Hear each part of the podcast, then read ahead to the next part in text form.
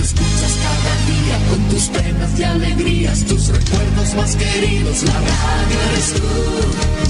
Te acompaña, te entretiene, te comentan los que vienen, vas contigo donde quieras. La radio eres tú, la radio eres tú. Tus canciones preferidas, las noticias cada día, gente amiga que te escucha. La radio eres tú.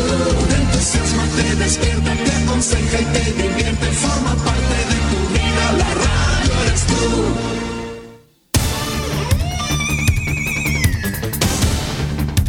Desde nuestro centro de noticias transmite la red informativa independiente del norte del país. Aquí comienza la edición de cierre de RCI Noticias. Estas son las informaciones.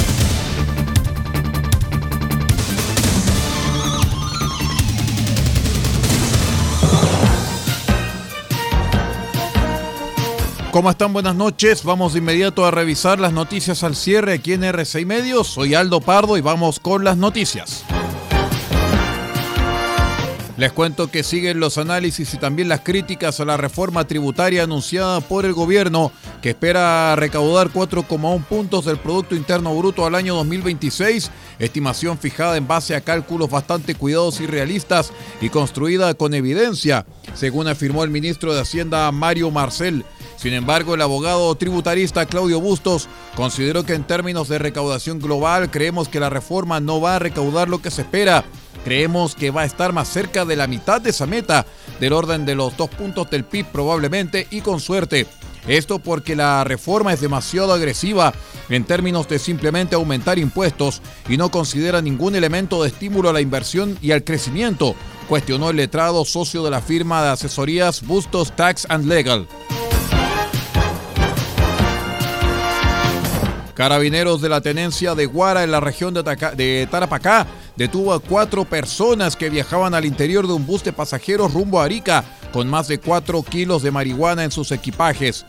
Los uniformados realizaban servicios preventivos en la ruta 5 Norte, donde fiscalizaron al vehículo de transporte de pasajeros, donde detectaron la droga que llevaban los cuatro individuos, uno de ellos menor de edad. Los cuatro detenidos pasaron a control de detención por el delito de tráfico de drogas.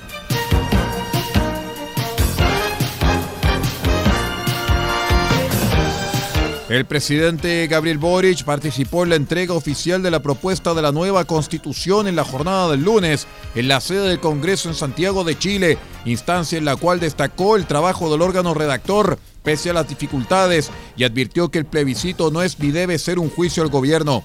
Este proyecto de constitución y el plebiscito que se desarrollará el 4 de septiembre no es ni debe ser un juicio al gobierno, es el debate sobre el futuro y el destino de Chile para las próximas cuatro o cinco décadas, destacó el mandatario en su discurso. Como presidente de la República, los invito a todos a que debatamos con esa altura de miras, pensando que, como hemos dicho antes, Estamos construyendo sobre hombros de gigantes, que la historia no parte de cero y que lo que aquí se hace es para el encuentro de todos los chilenos. Confío en que fieles a la tradición democrática que nos caracteriza, vamos a enfrentar este momento histórico de manera responsable y con sentido de futuro, profundizó el presidente.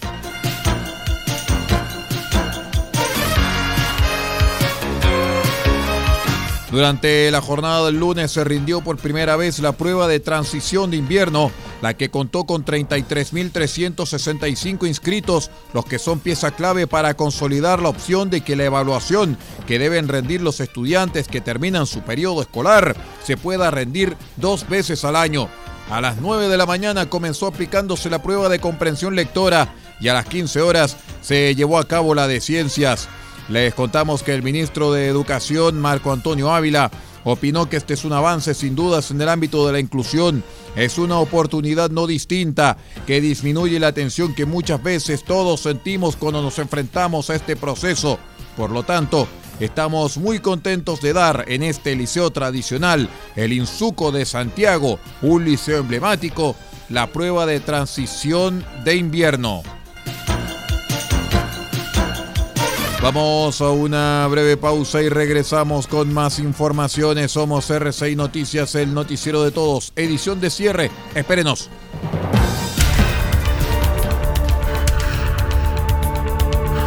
Estamos presentando RCI Noticias. Estamos contando a esta hora las informaciones que son noticia. Siga junto a nosotros. Albayay Abogados, estudio jurídico, asesoría legal integral en las más diversas áreas del derecho. Contamos con un equipo multidisciplinario para resolver cada uno de los desafíos planteados en las diversas materias del quehacer jurídico. Contáctenos al correo electrónico notificaciones albayayabogados.cl. Teléfonos más 569 3191 2842 y 522 50 3009. Cuente con nosotros. Albayay Abogados, Estudio Jurídico. El borrador de la nueva constitución ya está listo. Conoce una de las normas que contiene. Chile es un Estado regional, plurinacional e intercultural, conformado por entidades territoriales autónomas. Esta es una respuesta concreta al centralismo que históricamente afecta a nuestro país. Las regiones tendrán autonomía suficiente para tomar decisiones en beneficio de sus comunidades, preservando la unidad e integridad del Estado. Este 4 de septiembre, votemos informados.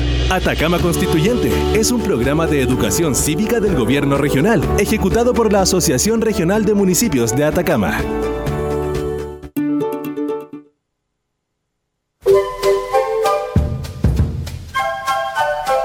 Del Huerto Copiapó tiene para usted frutas, verduras, huevos, productos orgánicos. Un gran surtido en camino hasta su mesa. Estamos junto a ustedes de lunes a domingo de 9 a 14.30 y de 16.30 a 19.30 horas. No se puede ir del huerto sin su oferta, simplemente porque tenemos ofertas todos los días. Ubíquenos en los Carrera 3615 Copiapó o llámenos al más 569 6468 0819. Del Huerto Copiapó, la solución económica en camino directo a su mesa.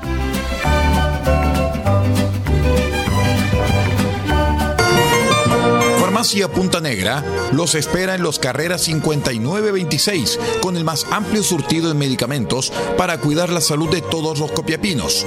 Atendemos todos los días de la semana, incluyendo domingos y festivos. Y si no encontramos lo que busca, lo pedimos y en 24 horas lo traemos para usted. Farmacia Punta Negra es atendido por su propio dueño en su única dirección, Los Carreras 5926 y su teléfono es el 52 2 36 9900. Disponemos además del convenio con la Central Nacional de Abastecimiento del Ministerio de Salud, Cenabast, Farmacia Punta Negra, la forma de cuidar la salud para Copiapó y Paipote.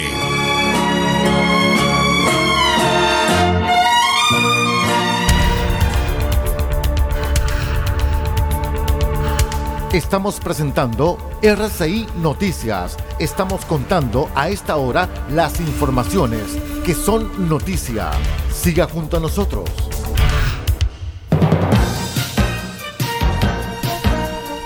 Vamos de inmediato con las informaciones internacionales. Les contamos de inmediato que cinco alcaldías en manos de la oposición nicaragüense fueron tomadas de manera arbitraria por concejales del partido del dictador Daniel Ortega, quienes nombraron a nuevos alcaldes oficialistas denunciaron los agraviados cuando faltan cuatro meses para los comicios municipales. Se trata de municipios que eran liderados por autoridades del partido opositor Ciudadanos por la Libertad, a las que el gobierno les retiró su personería jurídica en 2021, situación que fue aprovechada por concejales de la gobernante exguerrilla Frente Sandinista de Liberación Nacional. Los gobiernos municipales ocupados pertenecen a los municipios de El Cuá, San Sebastián de Yalí y Santa María de Pantasma, jurisdicción de Jinotega, además de Murra en el departamento de Nueva Segovia y el Almendro en Río San Juan. Hasta el momento no hay un pronunciamiento oficial ya que la medida fue ejecutada bajo el alegato que no tenemos partido ni personería jurídica, dijo el defenestrado alcalde de San Sebastián de Yalí, Noel Moreno.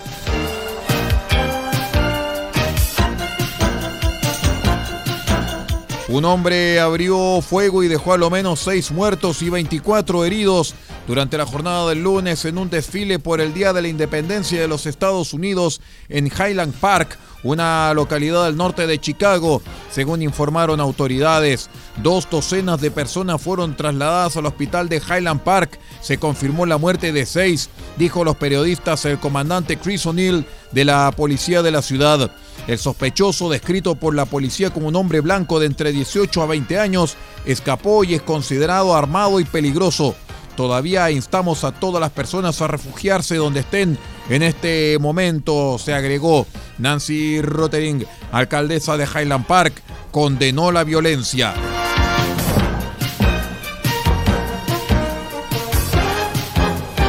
La justicia de Ecuador inició el lunes un proceso legal contra el terrorista Leonidas Isa por paralizar un servicio público durante las recientes protestas contra el gobierno, en las que murieron seis personas.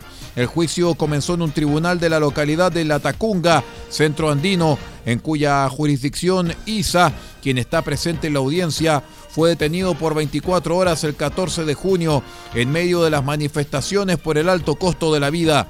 La Defensoría del Pueblo indicó por Twitter que su delegación en La Tacunga se encuentra presente en la audiencia de juzgamiento para vigilar el debido proceso que sigue la Fiscalía contra Leonidas Isa, presidente de la poderosa Confederación de Nacionalidades Indígenas, CONAIE. Raúl Iyaquiche, uno de los abogados del terrorista, señaló a la AFP que la audiencia de juicio que se desarrolla a puerta cerrada tomará varios días debido a la cantidad de testigos y pruebas. Con esta información de carácter internacional ponemos punto final a la presente edición de RCI Noticias, el noticiero de todos. Muchísimas gracias por acompañarnos y siga usted en nuestra sintonía. Paula Ortiz Pardo dirigió en el día de hoy la red de RCI Noticias y que les habla en las palabras vuestro amigo y servidor Aldo Pardo. Buenas noches.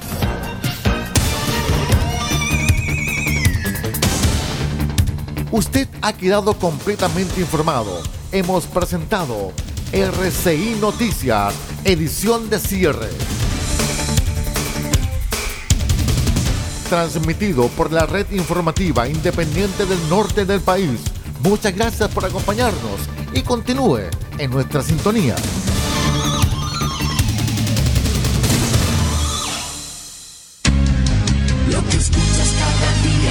Penas y alegrías, tus recuerdos más queridos, la radio eres tú.